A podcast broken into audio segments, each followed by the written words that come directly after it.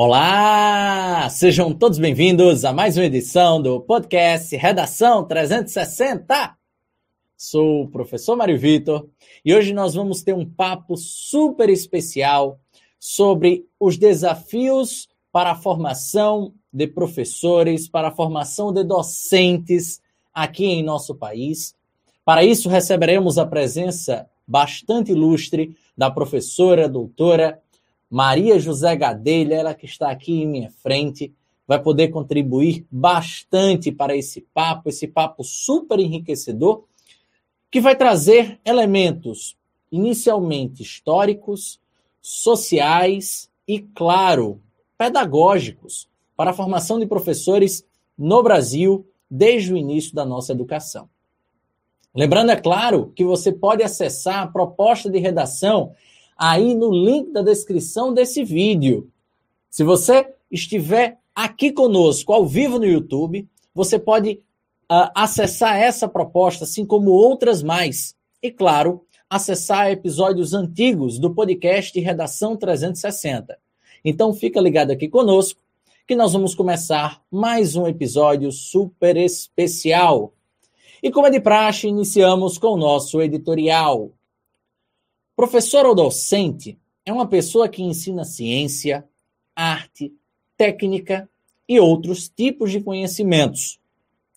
Para o exercício dessa profissão, requer-se qualificações acadêmicas e pedagógicas para que se consiga transmitir, ensinar, criar meios de trabalhar com matérias de estudo da melhor forma possível ao estudante.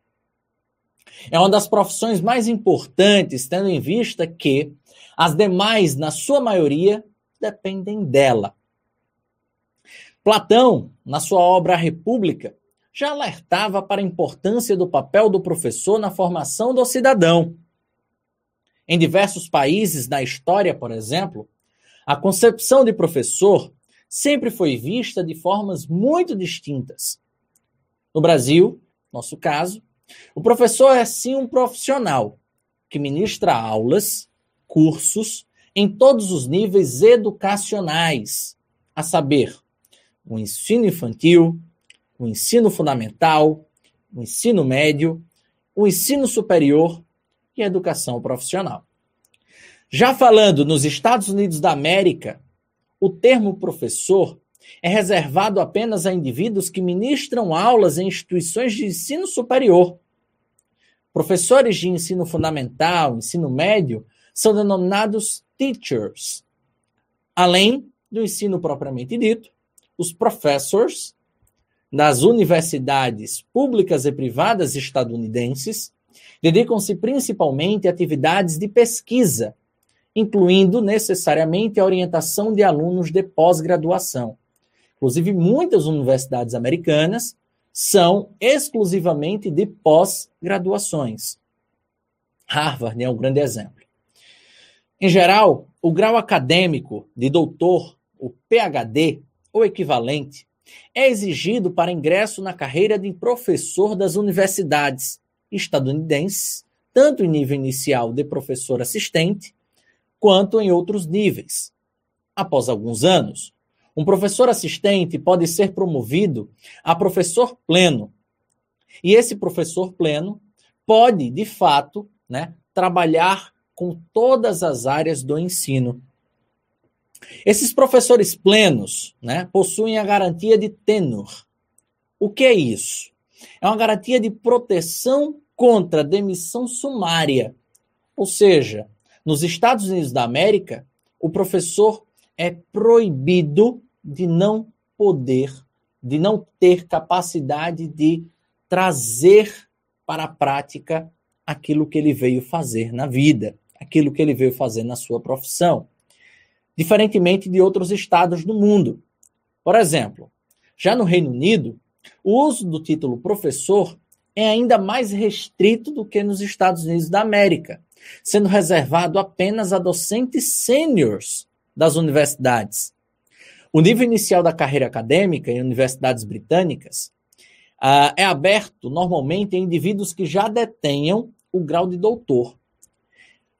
Seguem-se diversos níveis, como o nível senior, lecture, reader e o de professor no último estágio, atingindo essencialmente as demais áreas de ensino.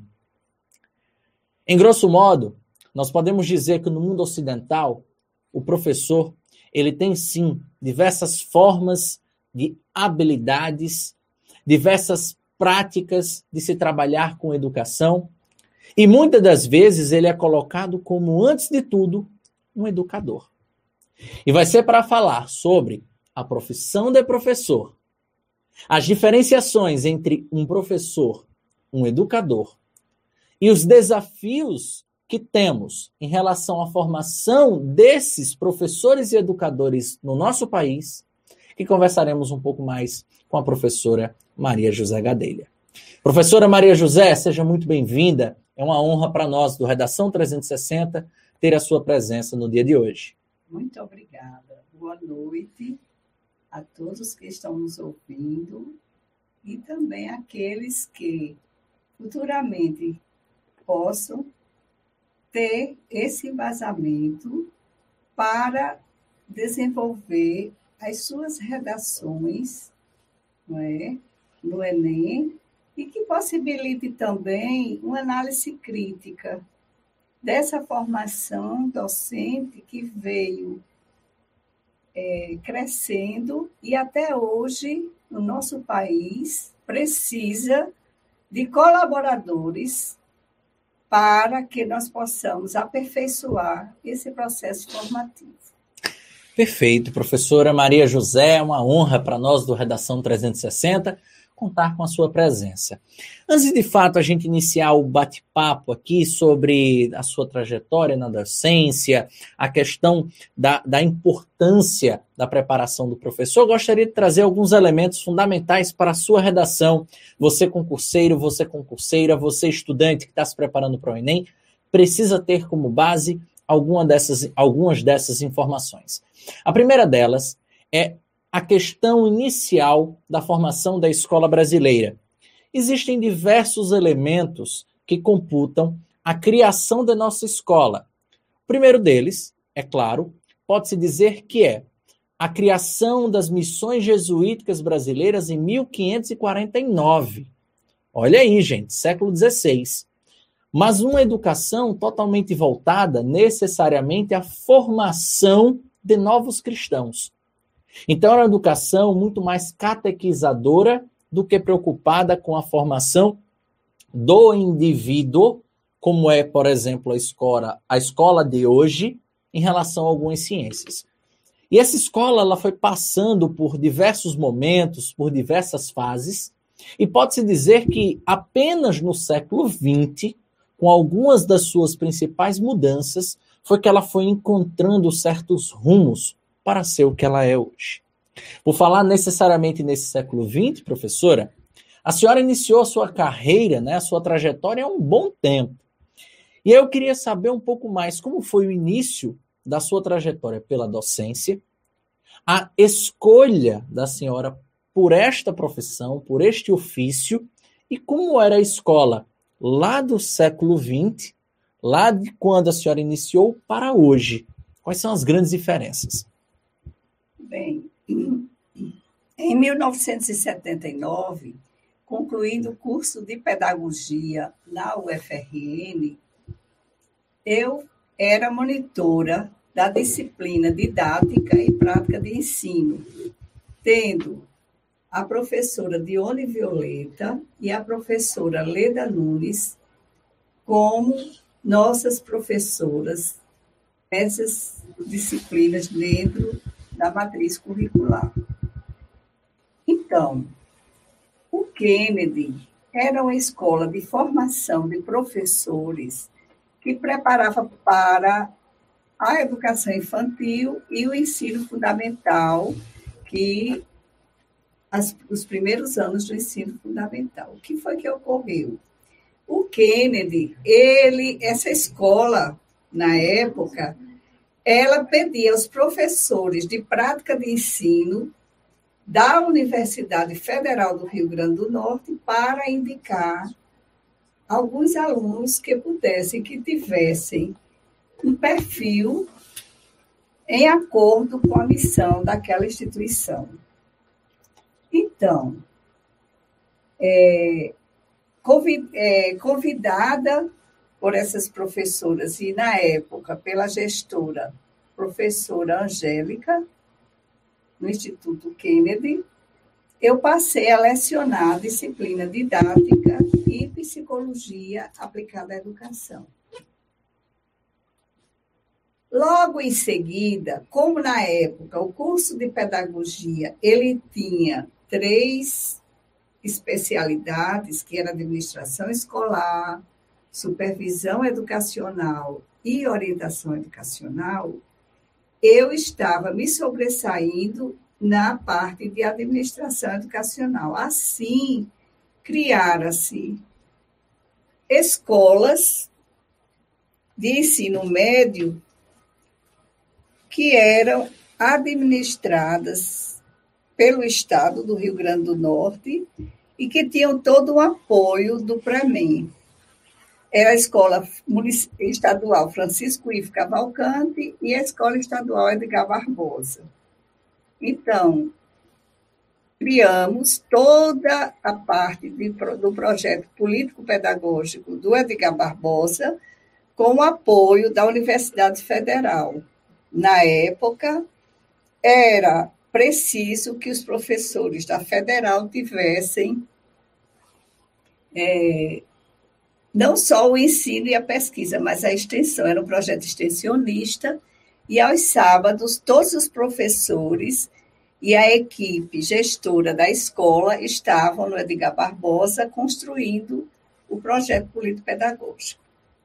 Mas aí veio um terceiro filho, e como eu, eu sempre costumo dizer que no meu currículo, que foi mais forte na minha vida curricular, na minha trajetória como pessoa, foram os meus filhos, meus quatro filhos e agora duas netas. eu decidi voltar para o Kennedy. E aí eu dava aula. Nesse momento, fiquei no Kennedy, que pouco tempo depois passou a ser uma escola estadual, presidente Kennedy, com a, com a, a legislação, que era a Lei 5692, barra 71.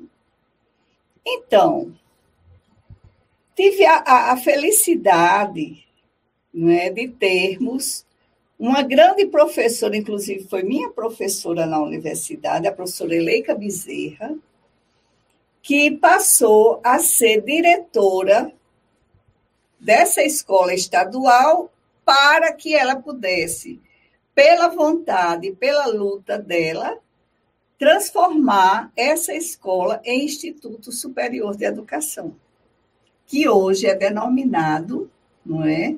É denominado Instituto de Educação Superior Presidente Kennedy e FESP.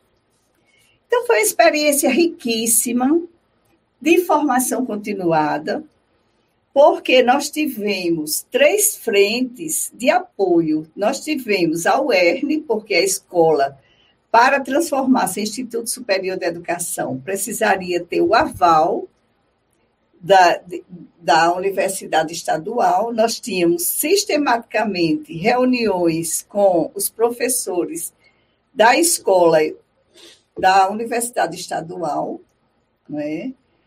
tivemos o apoio da Universidade Federal do Rio Grande do Norte, que nos preparou durante um ano com a relação teoria e prática, nivelando esses professores à titulação de professor do ensino superior.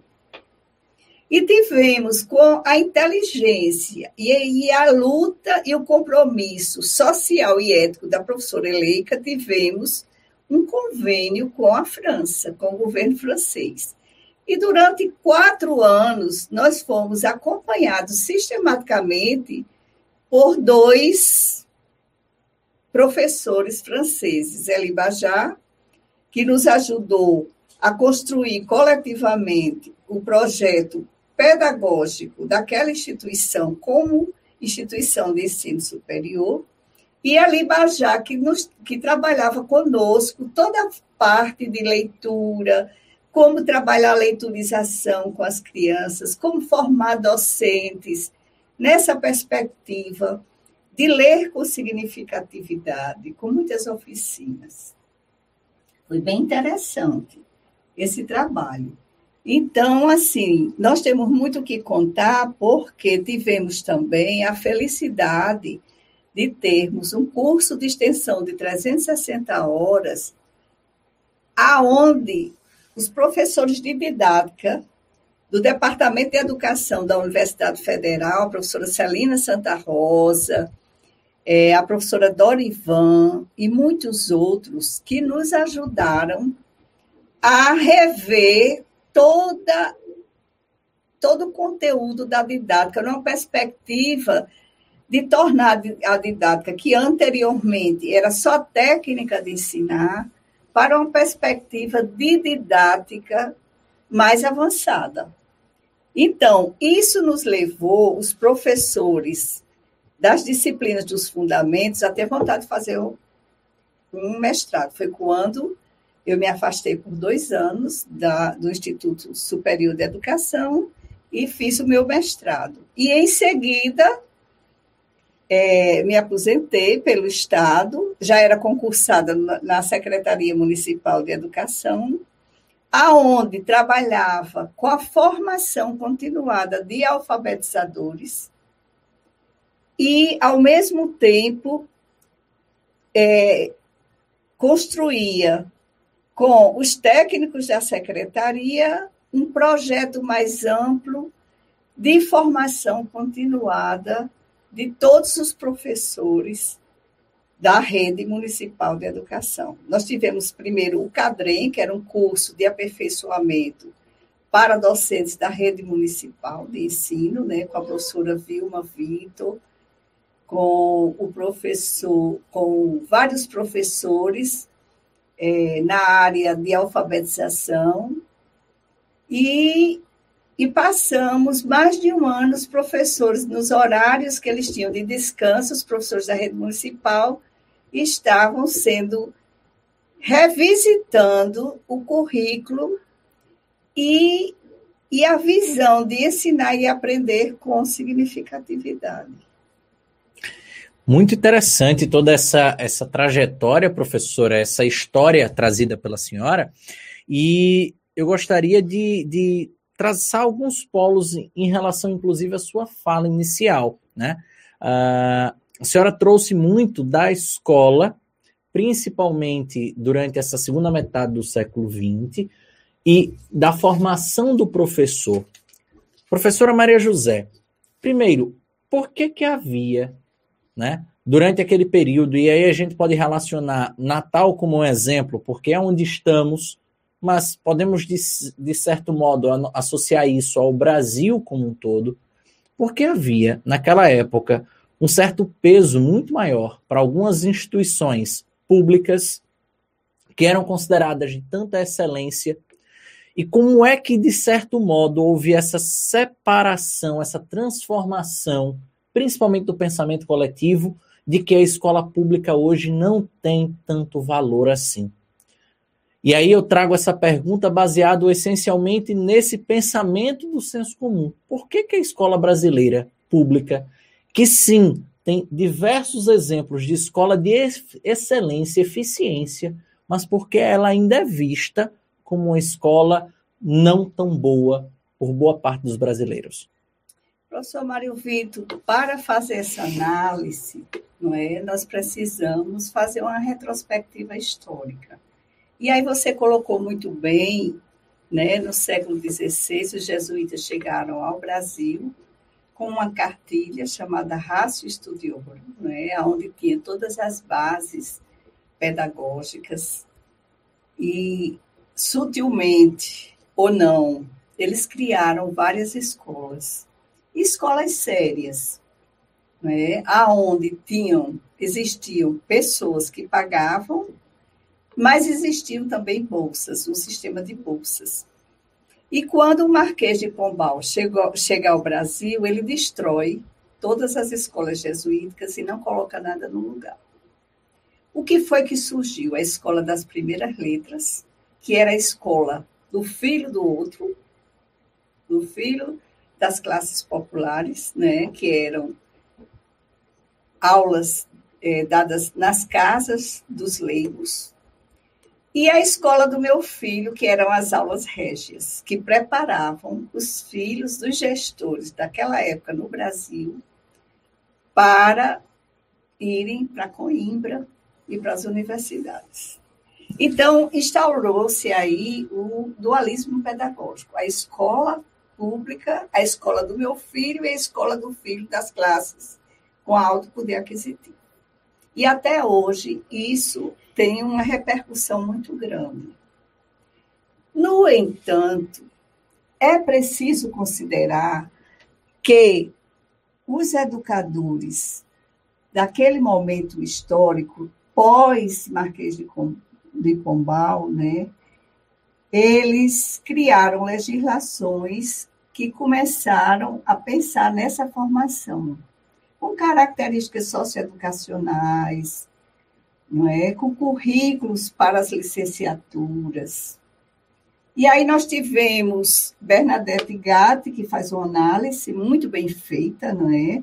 Dessa formação docente, Erneval Saviani, Candal, e que tiveram muito cuidado para evitar essa fragmentação no ensino. Essa formação intracurso e a formação extracurso além da formação continuada. E quando nós falamos em formação continuada, que foi um objeto de estudo tanto no meu mestrado como no meu doutorado, nós concluímos que essa formação continuada, especialmente na rede municipal de Natal, onde foi construído um projeto pedagógico para a formação continuada, que ela deixasse de ser para os professores e, e passasse a ser com os professores. Significa que nós começamos a planejar os cursos para os alfabetizadores e para as várias áreas de ensino com uma perspectiva de atender às demandas daqueles professores. Eles saíam dos cursos sem o saber da experiência. Então, como, como trabalhar a partir do saber científico, do saber da experiência, dentro das escolas, para que eles pudessem organizar-se intramuros escolares com base nas suas análises e, a partir daí, ver como alfabetizar com significatividade. Preparar essa criança, esse jovem, esse adulto, para circular numa sociedade letrada com competência uhum. e com habilidades necessárias a dizer eu sou, eu sei, eu quero. Perfeito, professora. É, eu costumo dizer para os meus alunos que estão aqui nos acompanhando, né, agradecer inclusive a presença de muitos deles que já estão deixando suas questões, né, relembrando aí que a partir do terceiro bloco do nosso podcast de hoje, nós vamos ter espaço para dúvidas, então fique à vontade para deixar seus comentários aí, caro telespectador.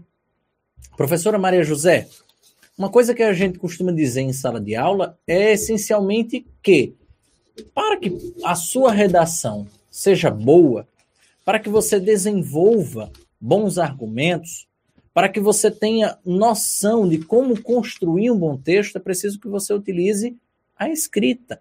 Ou seja, que você ponha no papel os pilares, não só de um bom texto, como de qualquer outro tipo de perspectiva.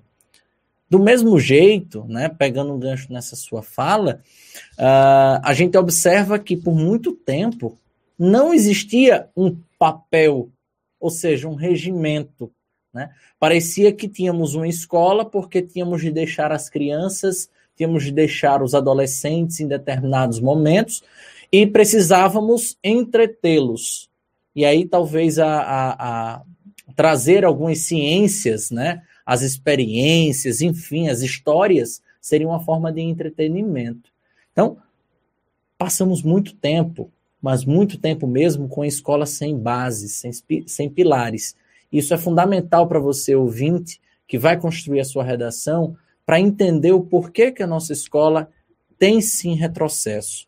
E principalmente o porquê que é sim um desafio formar o professor. Principalmente porque essa formação só veio se dar, como a senhora bem trouxe, há pouco tempo. Uhum. Né? Por falar nisso, professora, qual seria o grande desafio hoje, sendo a senhora uma formadora de docentes, em relação a, esse, a essa questão? Ou seja, qual o grande desafio que temos para formar novos professores? Professor Mário Vitor, no momento em que você faz essa interrogação, nós precisamos contextualizar, não é? E nos deter a esse, aos episódios que ocorreram para essa fragmentação na formação docente. Então, a formação docente para o ensino das primeiras letras, ela esteve presente no panorama brasileiro até o século XIX, com a criação das escolas normais, não é? Então, só a partir do século XX, como eu já me referi à lei 93, é, 5692, barra 71, só na década de 1970 é que foi exigido, por meio da legislação de ensino, que o professor não é, tivesse é, que, o, que, que a, a educação tivesse é, os vários níveis de ensino. E com a Lei 93, 94, barra 96, né, é, foi exigido que todos os professores no Brasil, dentro de 10 anos, tivessem um curso superior, uma graduação. Professora, e 10 anos para esse ajuste. Deixa eu interromper a senhora, porque eu acredito que esse é um ponto fundamental para esse estudante aqui que não faz ideia dessa informação. Quando de fato passou a ser exigência da nossa educação, da nossa escola brasileira, da, da, da, do diploma em licenciatura para se ensinar, professora? Como eu, eu me referi já, a lei ela foi promulgada em, no, é, em no, 1996 e foi dado 10 anos. O que foi que ocorreu? As universidades particulares se organizaram para essa formação docente. E foi aí que houve uma disparidade entre a formação docente é, desenvolvida nas universidades públicas, que tem aqueles três pilares: ensino, pesquisa e extensão, e as universidades particulares que na época exploraram, né, assim, eu, eu diria, não exploraram, elas explodiram em termos uhum. de cursos aligeirados, né, de formação docente, e só também essa lei, né, essa lei 93, 94, barra 96, ela deixou bem definido que existiria é, três níveis de ensino, né? O ensino fundamental, o ensino médio, a educação, o ensino médio e o ensino superior, superior. em cursos regulares e específicos. Professora, Até deixa, então, deixa eu interromper aqui, porque é uma parte muito interessante, estudante. Uh, essa separação ela se deu apenas há 15 anos, né? ou seja, 96, em 2006 é que ela de fato passou a entrar em vigor para todos, assim como a questão da diploma, do diploma, né, dos professores diplomados. Sim. Então foram quase 400 ou pouco mais de 400 anos sem esse tipo de exigência para o professor brasileiro. Perdão, professora. Sim, então, como eu vinha dizendo, até então, os cursos os cursos regulares e específicos passaram a ser organizados com matrizes curriculares, não é? com a formação de bacharéis nas poucas universidades existentes e acrescentava até então um ano com disciplinas para obtenção da licenciatura. Só em 2002, quando foi promulgada as diretrizes curriculares nacionais para a formação dos professores, e nos anos subsequentes a 2002, é que passam a ser aprovadas, aprovados esses cursos pelo Conselho Nacional de Educação, com ênfase na área disciplinar específica e com pequeno espaço para a formação pedagógica. Não é? Então, nós entramos no século XXI com um relatório é, apontando a necessidade de uma educação para o século XXI, que foi elaborado por Jacques Delors, que tinham quatro eixos básicos. Era o saber, o saber fazer, o saber ser e o saber saber, saber ser, saber fazer e saber conviver. Então, as escolas começaram a se organizar para trabalhar este homem, este cidadão, numa perspectiva de homem integral que saberia circular na sociedade brasileira, né? E integrando esses quatro espaços. E aí foi no momento em que eu fui aprovada em uma, em uma seleção para professor substituto, né? que na época não havia concurso para professor efetivo. Eu já tinha mestrado e fiz e fui professora no ensino noturno na Universidade Federal do Rio Grande do Norte. O que é que acontecia? Acontecia que deixavam as disciplinas de formação pedagógica para os últimos horários. E o que foi que nós fizemos? A partir da ementa das disciplinas, nós começávamos a perguntar aos professores quem era que de fato exerciam já as suas práticas nas escolas públicas e particulares. E quais eram as grandes dificuldades? Eles diziam: nós não sabemos como a criança aprende, como o jovem aprende, como o adulto aprende. E aí nós começávamos a trabalhar com eles a importância, não é, da aprendizagem dessas, desses estudantes que deveriam ser estudantes de verdade e não apenas alunos que eles precisariam, não é? Se debruçar, Se debruçar na pesquisa. Na né? pesquisa, não aquela pesquisa de colar e copiar, uhum. mas na pesquisa para que eles adquirissem, se apropriassem dos conhecimentos científicos. Perfeito, professora. E eu, eu adorei essa, essa fala da senhora, porque elucidou muitas informações que são desconhecidas do senso comum. É muito fácil a gente apontar dedos para a educação brasileira, para os resultados que ela vem dando em níveis regionais, nacionais e internacionais, e dizer que a incompetência tanto dos gestores quanto dos profissionais que aqui estão. Mas será que foi dado durante não só a história recente, mas toda a história, as condições para que os professores pudessem executar suas profissões? Então é muito interessante essa fala, principalmente quando a gente enxerga que o professor ele já tinha começado a ensinar talvez há 10, 15, 20 anos, e eu estou falando do indivíduo, e ele não sabia como é que se ensinava, como é que se entendia, como é que se aprendia. Né? Então, é, é, é, é, é um desafio que eu não tenho nem como mensurar, e assim como eu, acredito que muitos que estão aqui nos assistindo deveriam, deveremos bater palmas para a senhora e para outros tantos, né, que passaram a vida inteira uh, tentando clarear, né, acredito eu. Professora? Pois é, sim. Por favor. Então, é, há um saudosismo muito grande das pessoas com relação à escola pública de antigamente. A escola pública de antigamente era uma escola que realmente ensinava os alunos a aprender, mas era uma escola de poucos. Não é? Então, você tinha o exame de admissão e só existiam 30 vagas.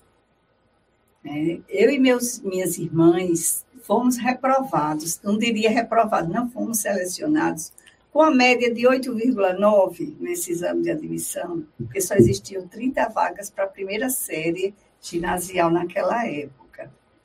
E fica uma representação social da comunidade como um todo de que a escola pública é ineficiente porque não tem mais exames para você ingressar nela. E muitas vezes, pelo menos meus quatro filhos tiveram um vestibulinho para sair do ensino infantil para ingressar no Colégio das Neves, ou no Marista, ou no Salesiano, porque existiam poucas vagas. Uhum. Né?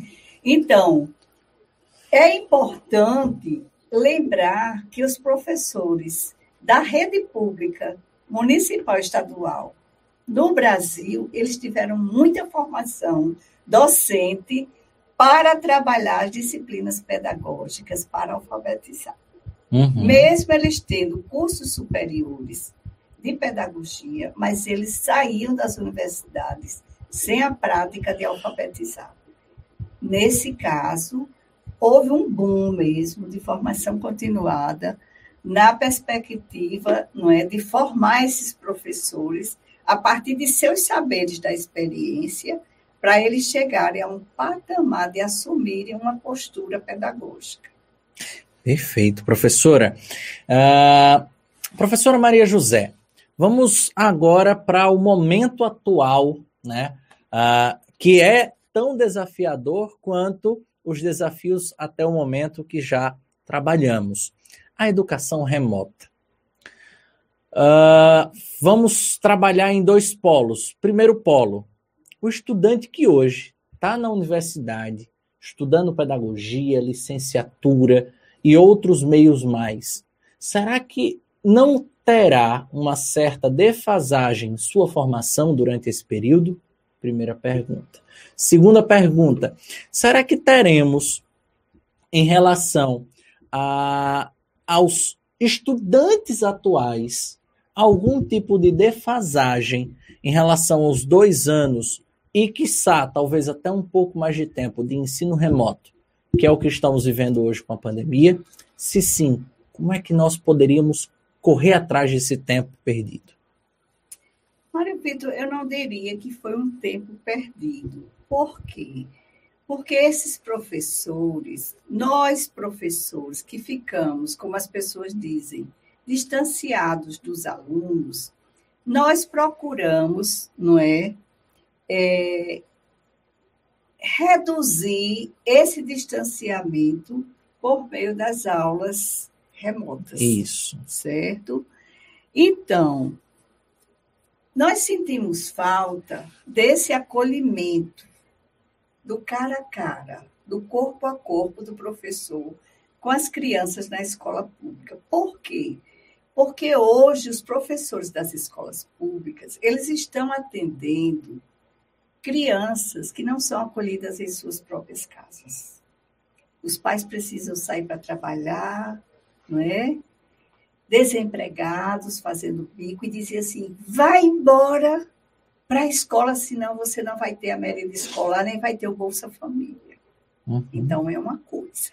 Então, essa falta do acolhimento ela precisa ser resgatada pelo professor. Tá certo? Então, a necessidade de acolher, porque muitas vezes é o único espaço, eu digo porque eu estava nas escolas, mesmo na rede municipal, eu tinha 10 escolas que eu acompanhava sistematicamente, eu percebia isso, que as crianças, elas aprendiam a pedir desculpa a pedir licença, a agradecer e a questionar na escola pública, tá? Essa ausência didático-pedagógica dos cursos remotos, ela precisa ser trabalhada no seio da escola. Então, ao retornar para o sistema híbrido, híbrido, não é? Desculpe aí é importante que as escolas realmente, mais do que nunca, trabalhem essas dificuldades, essas defasagens de uma formação docente, digamos assim, dissociada mais ainda da relação teoria e prática, né? A ausência do acompanhamento sistemático das secretarias. Os técnicos das secretarias, no Brasil inteiro, eles precisam arregaçar as mangas, porque eles têm que ser a favor desse professor que precisa de apoio e a favor dessa criança, desse jovem e desse adulto que precisa se apropriar dos saberes necessários à sua formação da cidadania e assim impor como cidadão com seus direitos e seus deveres. E aí nós tivemos uma experiência no Instituto de Formação Presidente Kennedy de mediação, que era isso. O aluno recebia a aula pela manhã e à tarde ele estava em sala de aula. Então, os professores que ministraram as aulas pela manhã, eles estavam nas escolas à tarde, vendo como era que o professor estava aplicando aquela teoria e como era possível ressignificar atitudes equivocadas e pensamentos que eram discrepantes daquilo que se conhece de uma profissionalidade. Tá certo? Então, é interessante que as políticas públicas elas sejam colocadas a favor do professor e a favor do aluno. E aí, do jeito que a saúde no Brasil fez um protocolo, e nós estamos seguindo, todos os brasileiros, nós estamos seguindo o protocolo da Secretaria de Saúde, é preciso que as universidades federais, as universidades estaduais, sentem-se e pensem nesse protocolo e se organizem para que haja um protocolo em todo o Brasil, para que essas crianças das escolas públicas tenham seus estatutos reconhecidos e aplicados na prática. Fantástico, professora. Ah, de fato, de fato, nós temos de, de arregaçar as mangas. Digo isso por ser um professor e, aliás, eu não gosto de dizer que eu sou apenas um professor, eu gosto de dizer que eu, que eu flerto em diversos momentos na, na, na questão de ser um educador. E por ser um educador, nós temos sim de nos preocupar com a formação desse estudante, com o convívio social. Foi muito interessante né? Ah, em um dos momentos da, da nossa, do nosso bate-papo, da nossa conversa, quando a senhora trouxe exatamente isso, né, do ser conviver ou do saber conviver. E, e essa vai ser provavelmente uma das grandes defasagens né, desse ensino remoto desses dois últimos anos e que, inclusive, pode se postergar por um período um pouquinho maior, infelizmente. Professora Maria José, Uh, estamos caminhando aqui para uma parte final do nosso programa. Antes de tudo, gostaria de agradecer a audiência, uma audiência excelente aqui no YouTube de hoje, né? Acredito que vamos bater o recorde né, dessa terceira temporada. Ficamos muito felizes. Muito obrigado a todos vocês que estão aqui conosco. E eu gostaria também de ensejar a todos que deixem aqui as suas dúvidas para a professora Maria José. Daqui a pouco nós abriremos o chat para a participação de vocês. Além disso, gostaria de dizer que você, concurseiro, você, estudante do Enem, que está assistindo essa live e não tem quem faça para você uma boa correção, uma correção sistemática, uma análise técnica de seu texto, você pode resolver esse problema com facilidade. Basta você acessar o link na descrição do vídeo e você vai ter acesso a três correções do, feitas por mim, professor Mário Vitor, da sua correção de uma maneira nunca antes vista. Você vai ter uma análise técnica muito especial e vai poder, enfim, entender um pouco mais sobre os problemas de sua redação. Acesse o link abaixo e saiba as condições, as principais condições para conferir essas correções. Além disso, gente, né, dando continuidade, gostaria de desejar a todos vocês um bom restinho de feriado, um ótimo dia e pedir a vocês que, claro, se vocês estão curtindo essa discussão, esse bate-papo, que vocês deixem o curtir, que vocês se inscrevam no canal. A gente tem uma meta para hoje, uma meta para chegarmos aos 200 inscritos. No início do programa de hoje estávamos com 196 inscritos. Quem sabe hoje bateremos essa meta fantástica. Tá bem? Uh, professora Maria José, Agora vem a minha última pergunta de hoje, antes da gente chegar ao terceiro bloco do nosso podcast, bloco de questionamentos do público. A professora, como resolvermos todos os principais ou as principais deficiências encontradas na formação dos docentes brasileiros e principalmente porque ainda há tanto preconceito, tanta dificuldade de encontrarmos novos docentes na nossa escola, no ensino superior como um todo? Bem, essas dificuldades advêm da, fa... da ausência de políticas públicas que reconheçam o papel do professor na sociedade brasileira. Não é?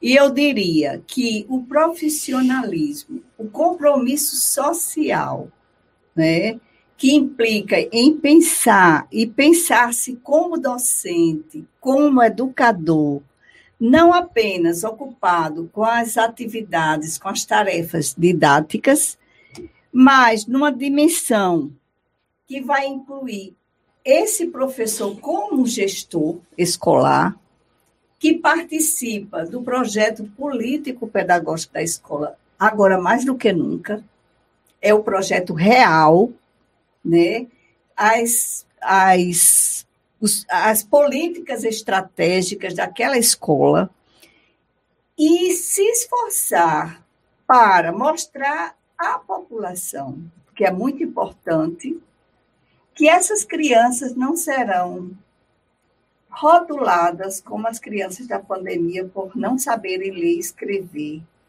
com significatividade. Nesse sentido, é importante desenvolver capacidades, competências para trabalhar em cenários diversos, não é? Em cenários aonde tem pessoas que necessitam ser incluídas, atuar com gerações que possuem estilos, códigos de comunicação diversificados, aprendizagem diversificadas, com novas exigências e desafios com relação às suas competências. Então, a docência como profissão verdadeiro, o professor como servidor público, eu sempre fui servidora pública. E eu acho que, como eu tive mais de 5 mil alunos, quando fala-se no meu nome, não é orgulho, nem é preconceito contra os meus colegas, não, porque graças a Deus eu tive a felicidade de conviver com professores que realmente tinham compromisso social pelo fato de terem sido também crianças que tiveram dificuldade de aprender a ler, a escrever, a compreender o mundo né? E aí, como autoridade, não como autoritarismo. Como autoridade, nós, professores, precisamos ter uma independência, de certo modo, para criarmos, no, no, no meio da escola, currículos que venham atender a essa defasagem e há essas demandas das novas exigências e desafios de um momento onde a tecnologia fala mais alto, não é? Criar condições para que cada aluno possa dizer quem sou eu e para que eu vim. Que esses alunos passem a ser verdadeiros estudantes. Isso é um desafio grande motivar essas crianças, esses jovens e esses adultos a, apropriarem-se de um saber que é privilégio de poucos nesse país. Verdade, professora. Agradecer imensamente toda a contribuição aqui e passarmos para uh, o nosso, a nossa contribuição do público. Podemos? Sim, com certeza. Vamos lá, produção. Temos algumas questões, algumas mensagens. Olá, Lena, seja bem-vinda de volta. Né? Todas as quintas-feiras, Lena aqui participando. Ficamos muito contentes com a sua participação. Vivendo numa sociedade tão imediata, onde o mercado está ficando mais especializado rapidamente, como os professores acompanhariam essa corrida para atender a demanda, professora Maria José? Não depende apenas dele. Né? Como já me já, já foi referido anteriormente, depende desse dessa vontade da escola organizar-se e ter protocolo de planejamento, execução e avaliação com segurança. Certo? Então, depende muito da organização escolar. E o empenho e o esforço para mudar essa representação que foi colocada, que o professor da escola pública é um e quando ele chega na escola particular, ele é outro. Então, ele não precisa que alguém cobre dele que ele chegue na hora, que ele saia na, em tal hora, que ele venha à reunião pedagógica. Então, é preciso, eu penso, Mário Vitor, que quando você fez uma pergunta e eu não respondi com relação por que os jovens hoje não querem ser professores, não é? Porque ser professor dá muito trabalho. Sim. E não há um reconhecimento funcional. Sim. Não é?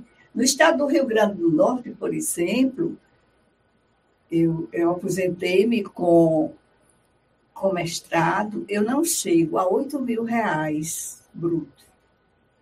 Então, você termina uma outra profissão, não é?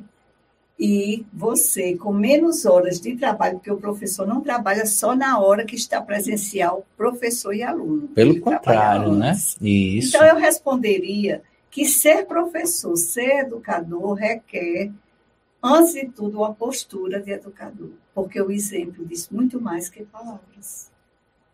Perfeito, professora Maria José. Mais participação? Da Conceição Cabrini. Professora, como a senhora analisa o homeschooling proposto, proposto pelo MEC, ou seja, pelo governo federal? Como eu estou há quase 10 anos né, distante, é, de, assim, eu estou bastante distante das novas perspectivas é, para esse ensino remoto, por exemplo. Porque eu resolvi, né, como idosa, eu vou fazer 70 anos no final do ano. Está muito bem, viu, professora? É, a fazer, na minha solidão, que meus quatro filhos não moram comigo, né, na minha solidão eu encontrei a, soli, a solitude, né, a necessidade de ajudar quem mais precisa.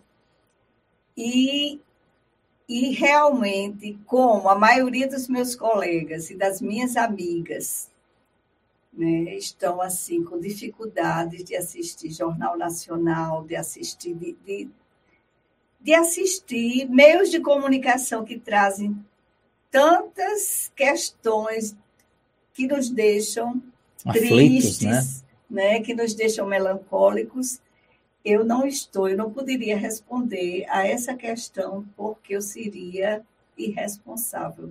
E eu não gosto de, eu sou sim, sim, não, não. Ou eu sei, ou eu não sei. Poderia até fazer uma pesquisa junto com meus colegas que ainda estão na Secretaria Municipal de Educação em Natal para fazer essa consulta e posteriormente repassar para você. Agradeço, professora. Mais questões? Produção? Não? Uh, produção, se você puder colocar algumas mensagens do nosso público aqui para a gente fazer um momento de agradecimento uh, ah, para todos que estiveram aqui conosco. Vamos lá.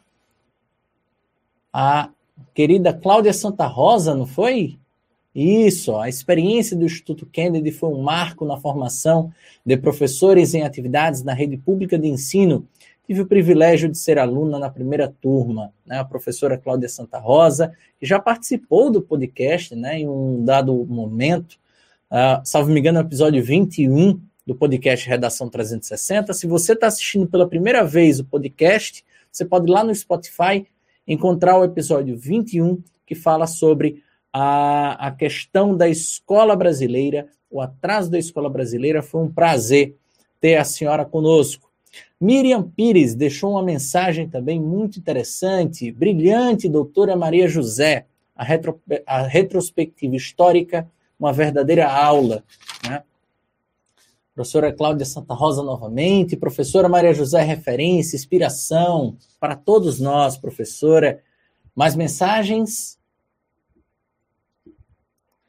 A Regilane, excelente professor de redação, Mário Vitor, super indico, obrigado. Ah, Maria do Céu, professora Maria José, uma grande pedagoga em formação de educadores, né? Agradecendo a audiência de todos vocês, pedir mais uma vez, parabéns, professor Mário Vitor, pela live. A presença da professora Maria José Gadelha aumentou a relevância na reta do Enem. Muitíssimo obrigado, Cláudia Santa Rosa, né? Assim, a gente agradece imensamente a participação de todos vocês, todas vocês, nessa live de hoje. Professora Maria José, para a gente encerrar aqui o nosso papo, agradeço imensamente a sua contribuição e peço, a senhora tem alguma recomendação para fazer durante uh, esse período, seja ligado ao tema ou não, para o pessoal que está aí de casa, ainda se resguardando da pandemia, tem alguma mensagem final ou recomendação que a senhora gostaria de fazer? Eu que agradeço não é, a Reta Cursos e agradeço também a participação de minha querida ex-aluna Cláudia Santa Rosa, que foi secretária estadual de Educação não é, e que vem lutando com muito afinco, é, né? Com muito afinco, inclusive a escola onde ela é coordenadora é uma escola referência. Sim. É a escola estadual Manuel Dantas, aonde os alunos que não têm como assistir aula online, os pais vão pegar as, as, as matérias e esse saber conviver é muito forte naquela escola, né? Agradeço a Cláudia, né, minha querida ex-aluna, e que eu tenho aprendido muito com ela nos últimos tempos. Agradeço a Miriam Pires, minha colega no Colégio das Neves, minha grande amiga no Colégio das Neves, e a tantos outros que, que nos prestigiaram nessa noite. Né? E o que é que eu diria para as pessoas que estão em distanciamento, so é, distanciamento social? Eu diria, cuide-se, não é? Cuide de si próprio, porque quando nós cuidamos de nós, nós também nos colocamos no lugar do outro.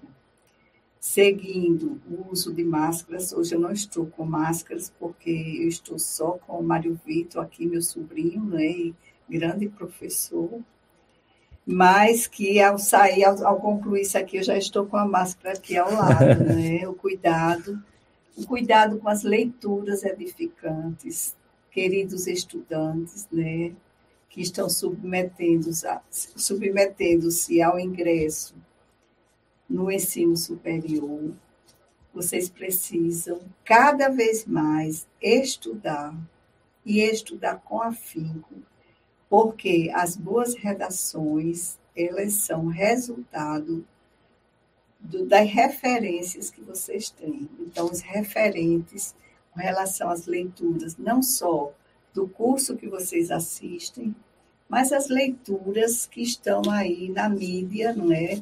Eu acredito que um dos, um dos temas que vai ser colocado, talvez, eu, não, eu estou só antecipando, que seja exatamente sobre a educação brasileira, porque é um grande desafio, não só para os professores e para os gestores escolares, mas especialmente para os alunos, que precisam ser sensibilizados sobre a importância de apropriar-se daqueles conhecimentos que hoje é privilégio de uma minoria deste país, que é verdade. o conhecimento científico. É verdade. Professora, agradecer mais uma vez a professora Maria José, né, como ela bem disse, né, minha tia, é né, uma grande honra né, e uma grande referência que eu tenho para a vida, Obrigada. não só profissional, como para a vida pessoal. Muito obrigado, professora Maria José. Né? Uh, algo mais, produção? Uh, tem mais uma pergunta, professora, para a gente encerrar, né? Novamente da Lena, Lena Miranda. O que a senhora acha dos educadores stand-up do YouTube? Youtubers que ministram aulas sem diploma de diversos assuntos. Uma pergunta, segundo ela, feita mais por curiosidade. Deixa eu tentar ajudar. É aquele, aquele indivíduo que tem algum determinado conhecimento e apresenta esse conhecimento utilizando as novas plataformas, só que utilizando também técnicas não tão tradicionais. Bem, eu considero, ainda eu considero que o conhecimento específico ele é importante, mas se ele for atrelado ao saber pedagógico, não é como é que o aluno aprende, como é que o aluno pode tornar-se protagonista de sua própria aprendizagem, isso é fundamental. Eu diria que centrem nesse momento em estudos direcionados para o que o Enem realmente tem, é, tem colocado como desafio para vocês, certo? Eu preferia, como educadora, que vocês centrassem mais nos professores que já têm toda uma formação pedagógica, que o Reda Cursos está com professores nessa perspectiva, não é? E que vocês priorizem, tenham como meta, agora mais do que nunca, o Enem. Verdade, professora. Mais alguma? Pois é assim, gente, que nós encerramos mais um episódio do podcast Redação 360. Agradecendo a presença de todos vocês, estamos muito felizes e contentes pela sua participação. Esse podcast vai ao ar também nas principais plataformas de streaming: Spotify, Deezer, Apple Podcast, Cashbox, Amazon Music, amanhã às 14 horas. Se você quiser assistir novamente aqui no YouTube, esse podcast ficará disponível para vocês assim que for encerrada a gravação. De todo modo, agradecemos a sua presença. Quinta-feira que vem, 19 horas, mais um encontro marcado, dessa vez para falarmos sobre a digitalização da economia, com mais um tema de redação importante. Teremos a presença de dois jovens uh, uh, que são ligados à parte de consultoria econômica do Grupo Faz Contábil e o advogado tributarista né, Silvio Maironi, para trazermos as grandes referências para a sua redação do Enem e de concurso público. E assim a gente encerra mais uma vez o podcast Redação 360. O nosso muito obrigado e até semana que vem.